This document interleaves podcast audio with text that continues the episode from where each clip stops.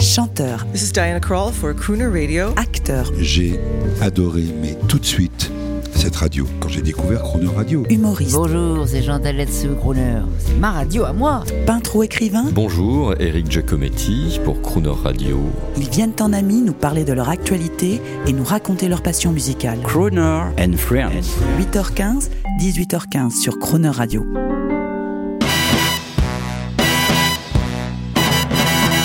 Cette semaine sur Croner Radio, James Bond est à l'honneur, en compagnie de Guillaume Evin, auteur de Bond, la légende en 25 films. Bonjour Guillaume Evin. Bonjour. On est heureux. Hein, parce que toute cette semaine, grâce à votre livre, on rappelle le titre, Bond, la légende en 25 films paru chez Hugo et compagnie. et je peux vous dire, j'ai en face de moi, mais alors le consultant de James Bond qui pourrait être premier consultant chez Eon, la célèbre production, il connaît tout. Donc euh, votre livre, euh, justement, dresse le portrait de 25 films de James Bond en expliquant cette étonnante production, unique en son genre, ses recettes, sa longévité. Et aujourd'hui, on parle des débuts, mais vraiment, à l'origine, le premier film 1962, James Bond contre Dr. No, et à cette époque, les producteurs ne faisaient pas les malins. On est bien d'accord. Ça partait même pour le film de série B. Ah, ça partait même très très mal, puisque euh, quelques jours seulement avant l'expiration des droits, les producteurs n'avaient rien, n'avaient rien en main. Euh, et puis, ils tentent euh, leur dernière carte, ils abattent leur jeu avec United Artists, qui dit banco. Et on part pour un film d'un million de dollars. Alors, ce qu'il faut bien voir, c'est que un million à C'est que l'époque, dalle, voilà, un million à l'époque, grossièrement. ce n'était pas grand-chose, malgré l'inflation. Mais un million, c'était une production, allez, un gros, un gros film de série B, c'est-à-dire que euh, il y avait des, des productions bien plus luxueuses que ça. Mais malgré tout, United Artists avait eu quand même le nez creux. Ils s'étaient dit, tout ce que nous avons à perdre, c'est un million de dollars. Et en fait, ils avaient senti que la saga avait du potentiel. Et pas d'acteur, parce qu'on avait pensé à qui À James Stewart, à plein de gens bizarres. Non, alors, dans le, le rêve, le rêve de Ian Fleming, le- l'auteur, euh, c'était d'avoir euh, Cary Grant. À Et- Cary Grant. Voilà, Cary Grant, David Niven. Trop Et- vu. Alors, Cary Grant était un peu trop âgé pour le rôle. Euh, il avait 59 ans. Et puis, en plus, il ne voulait pas s'engager sur la durée. David Niven, pareil, ça ne lui correspondait pas. On a même pensé à James Mason. Et puis, de fil en aiguille, euh, on s'est rendu compte qu'il valait mieux trouver un personnage Neuf. qui neuf, voilà, et qui en fait aurait l'immense avantage d'être Bond et non pas de jouer Bond. Et ça, c'était fondamental pour lancer la série. Sean Parce que les producteurs voulaient voir loin. Ils savaient que ils avaient en magasin les autres ouvrages de Fleming qu'ils pourraient adapter. Et donc, en fait, Dr. No, qui est le premier, mais derrière, ils savaient qu'ils pouvaient en aligner dix autres. Ah, pourquoi lui? Sean Connery avait déjà euh, une certaine, enfin une petite carrière euh, derrière lui. Il, euh, il venait d'un milieu très modeste, mais il avait réussi à s'imposer dans des films Disney. Et puis il avait tourné dans quelques petits films, parfois des films noirs. il a même joué un peu au théâtre. Bon, il commençait à faire un peu son trou. Et comme toujours, la lumière est venue des femmes, puisque c'est la femme de, de Brocoli. C'est- c'est- Qui voit les tests voilà, qui Les a, vu, qui a vu, qui a vu les, les screen tests et qui a vu un jour Sean Connery dans un film de Disney et elle a dit c'est lui. Il a un sex appeal incroyable, il a une présence, une animalité. C'est c'est lui ton futur Bond, dit-elle à son mari. Kubi a dit ok, on va tester Sean. Il convoque Sean avec, euh, avec son partenaire Harry Salzman et Sean arrive, portant très décontracté, avec ses petites chaussures en daim, euh, pantalon souple. Il arrive dans le bureau, euh, la, la- la démarche féline, souple. On aurait dit qu'il bondissait de bureau en bureau. Sans jeu de mots. Et il leur a dit Moi, je ne passe pas des tests, ou vous me prenez comme je suis, ou vous ne me prenez pas.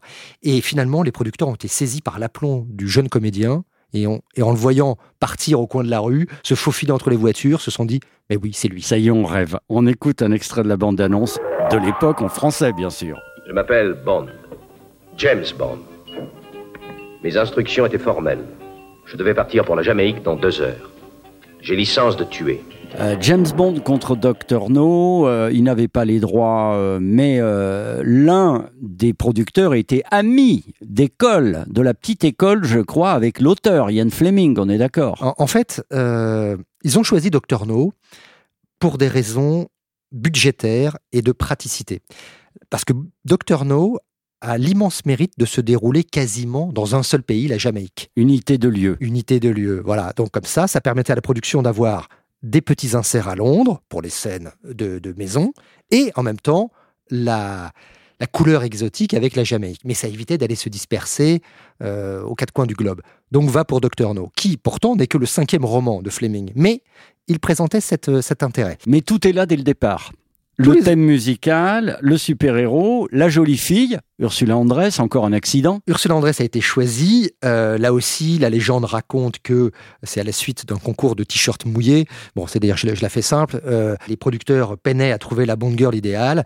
Et puis, un jour, euh, parmi des, des- des photos de- de- d'actrices, euh, tout à coup, Brocoli est arrêté par le visage de, de- et les formes de, de Ursula Andress. Il dit qui est cette fille? Et hop, là, aussitôt la machine se met en branle et on, et on, on arrive à, à emmener avec soi. euh, Et la Ursula. voiture, on aime les voitures sur Croner Radio. Et la voiture, c'est laquelle pour euh, Dr No? Est-ce que c'est déjà l'Aston? Mais non. Et non, l'Aston Martin, la fameuse Eh Aston ouais. Martin DB5, euh, n'arrivera DB5. que au troisième film, c'est-à-dire que pour Goldfinger en 64. En 62, il faut encore se contenter d'une Bentley, C'est pas mal. ce qui est pas mal, pas mal. Mais la Bentley en fait de Dr Pas No, sponsorisé. non, non, non. Il faut la payer. La Bentley sera surtout visible en fait dans le deuxième film, dans Bon, dans bon baiser de Russie en 63. En 62, en fait, on n'a pas de voiture à proprement parler. Euh, on a la voiture qu'il va utiliser Qui appartenait à quelqu'un de la prod, Ah, non? voilà. à- exact. exact. Bah oui, oui. C'était, c'était ça. hein. Euh, mais ça va être pareil pour le champagne. En fait, Euh, vous savez, au départ, euh, le placement de produits n'avait pas encore cette euh, dimension quasi industrielle qu'il a aujourd'hui. C'est-à-dire que c'était encore un peu de la débrouille. On faisait appel à un tel qui connaissait une telle, et donc on allait récupérer là les caisses de champagne, là la voiture, là la montre. Voilà, c'était, gentiment artisanal. Et puis c'est avec le succès de la franchise que tout ce barnum a pris une ampleur Et on considérable. en parlera peut-être demain ou après-demain. Si Bentley avait mis des sous dans l'histoire, il serait encore plus riche aujourd'hui. Ils ont fait la fortune d'Aston Martin, le renouveau d'Aston Martin. On écoute non pas la chanson du James Bond de 1962, pourquoi mon cher Guillaume, parce qu'il n'y en a pas, euh, mais on écoute, ah s'il vous plaît, la chanson du film Thunderball 1965. Avec, bien sûr, un vrai James Bond de la chanson, Tom Jones. Super crooner, avec une chanson inoubliable. Et lorsqu'il tient la note, Thunderball à la fin, Yes. c'est époustouflant. À demain. À demain. He runs while others walk. He acts while other men just talk. He looks at this world and wants it all. So he strikes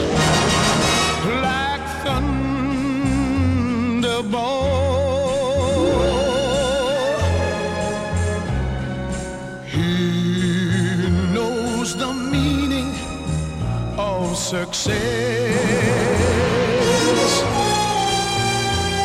His needs are more, so he gives less.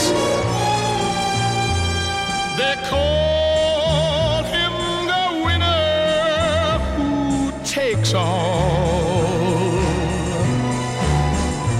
And he strikes like a boy.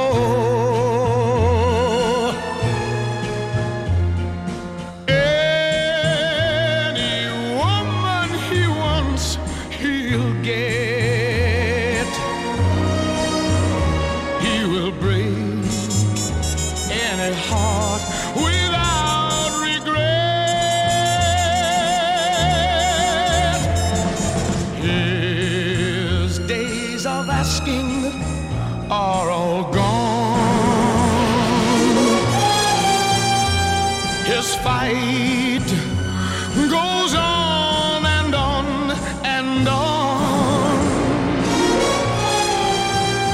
But he thinks that the fight is worth it all. So he strikes like thunder.